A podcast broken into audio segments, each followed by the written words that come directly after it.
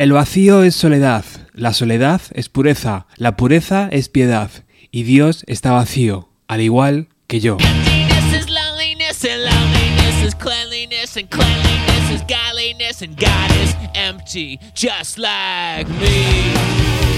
Nueve segundos dura esta estrofa que nos abre la puerta a la verborrea filosófica que Billy Corgan nos canta desde un hoyo profundo, hacinado con su tristeza y su melancolía. Podríamos seguir, intoxicado por la locura, estoy enamorado de mi tristeza, y así con toda la canción. En esos nueve segundos del principio y en toda la letra, clara e intensa de cero, el compositor nos arrastra hacia un vacío lleno de nostalgia.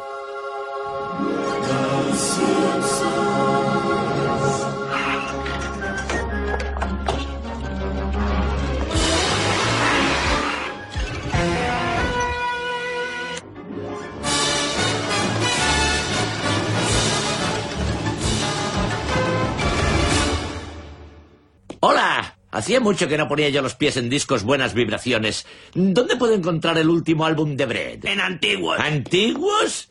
Pero si aquí están los mejores grupos. ¿Sticks? Acabo de oírles en la hora del rey de la harina repostera. Estos grupos sí que no los conoce nadie. Sonic Youth, Nine Inch Nails, ¿Jalabalusa? Jalabalusa es un festival de música. El mejor festival de todos los tiempos. Solo puede haber un mejor festival de música de todos los tiempos. Y fue el Last Festival. ¿Qué festival? El Last Festival. Y si hasta lo patrocinó el tipo ese de los ordenadores Apple. ¿Qué ordenadores? Oh. ¿Para qué queremos más grupos? Todo el mundo sabe que el rock alcanzó la perfección en el 74. Es un hecho científico. Puede que la generación X sea superficial, pero al menos tolera y respeta a todo el mundo.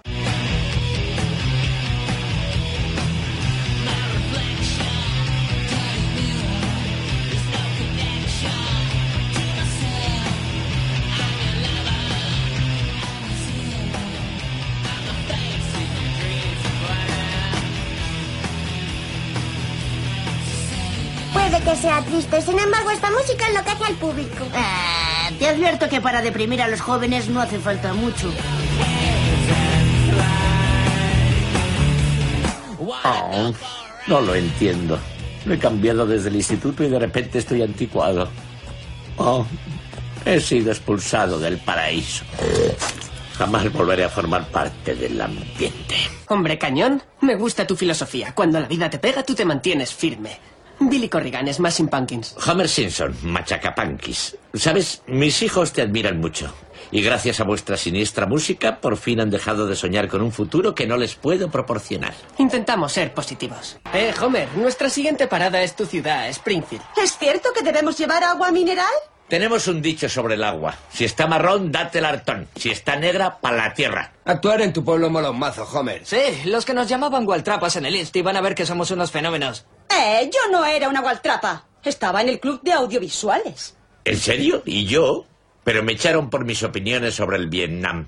Bueno, y por robar unos proyectores. Os echaré de menos, pero no comparto vuestra pesimista visión del mundo. Yo tengo ganas de vivir, Pankins. Te envidiamos, Homer, pero lo único que tenemos es nuestra música, nuestras fans y nuestros millones. Yo voy a comprarme un abrigo de piel. Yo un humidificador tamaño casa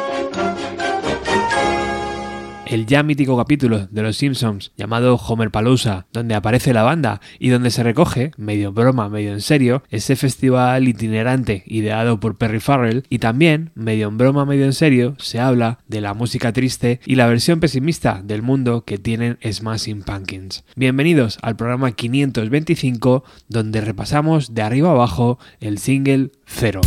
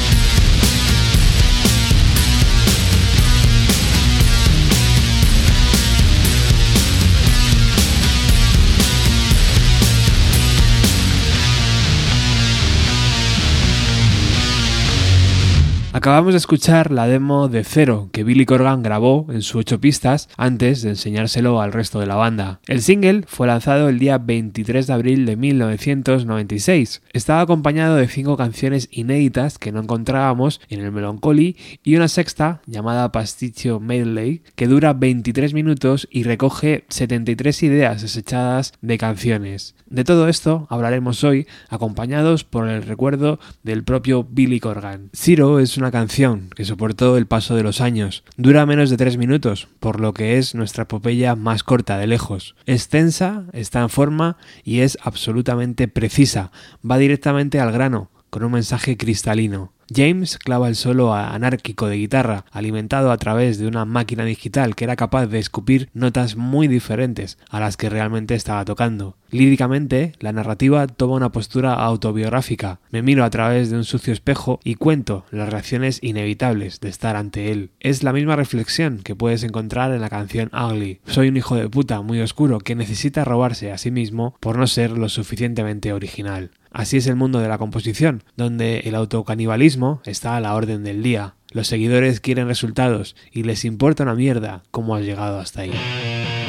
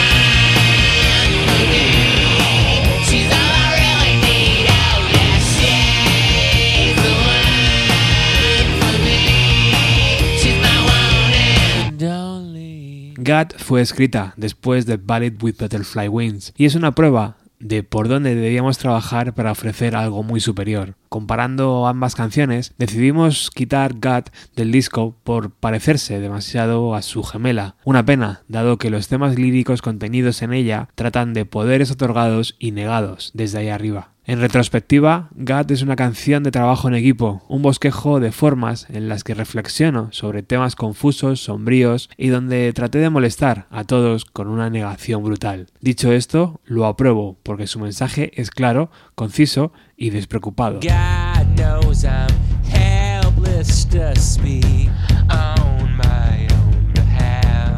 God is as helpless as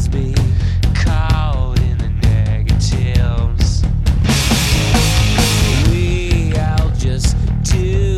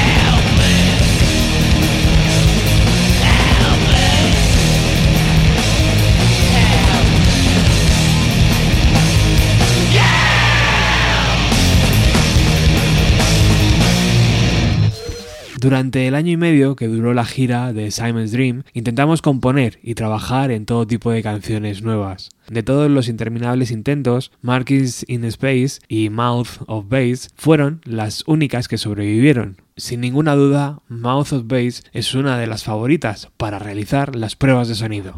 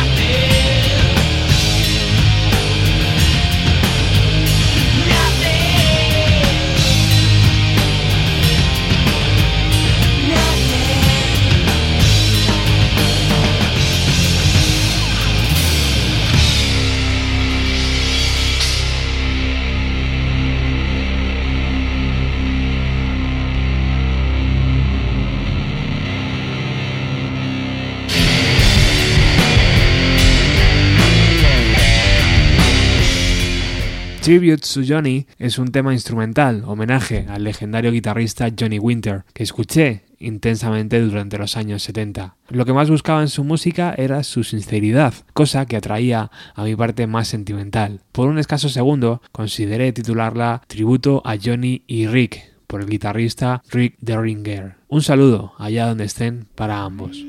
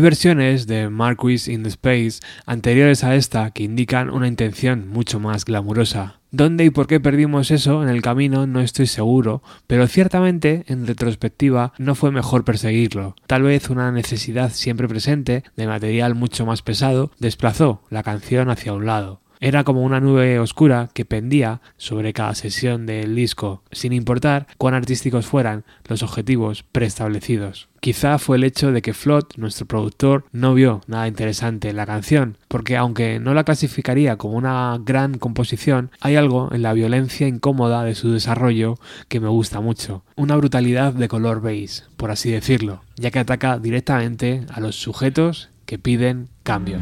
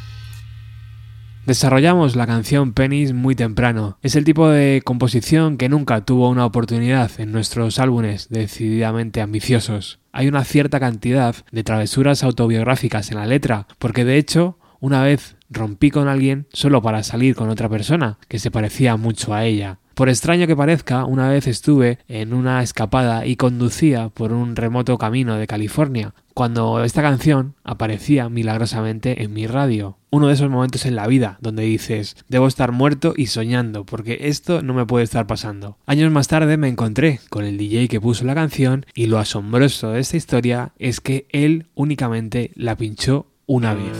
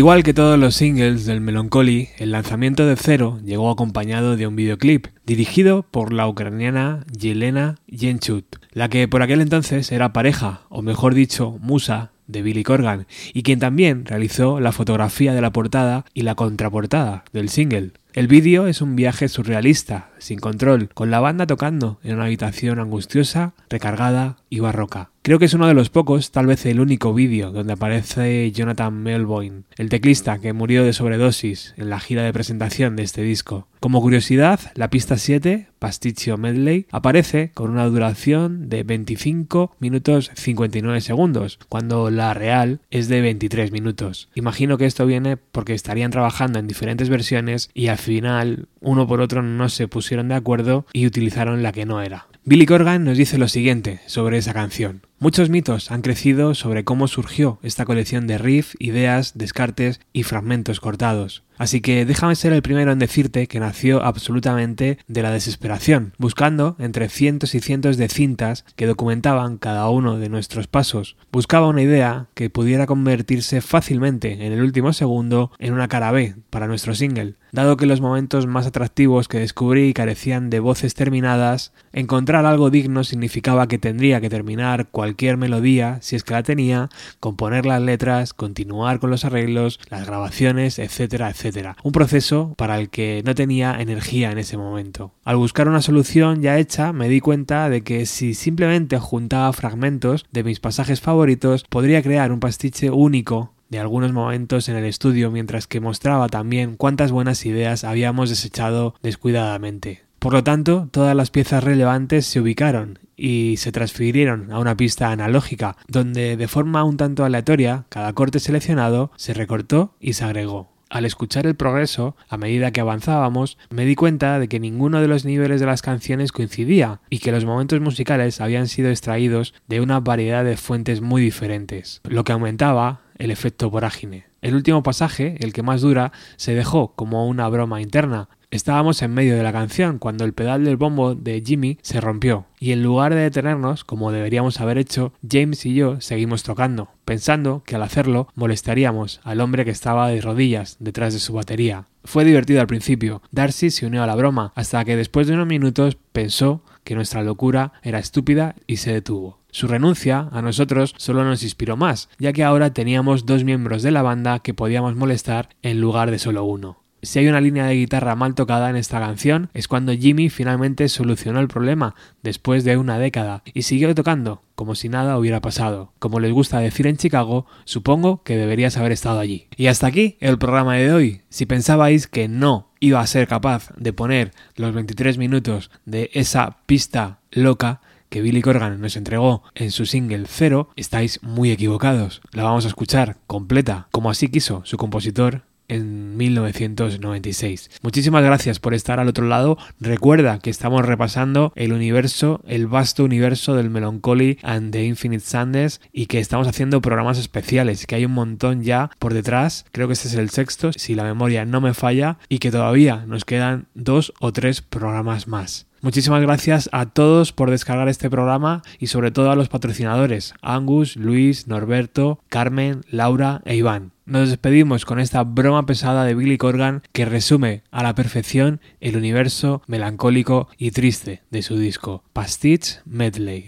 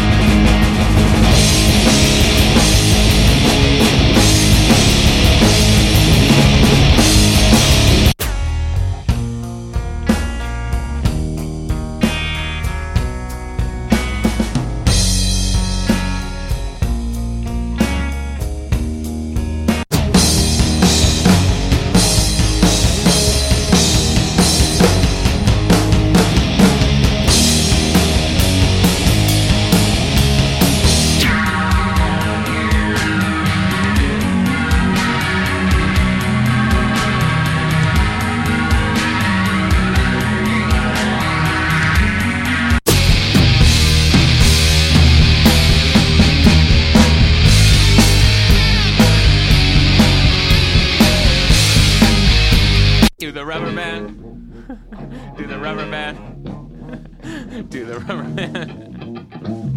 Do the rubber band. Do the rubber band.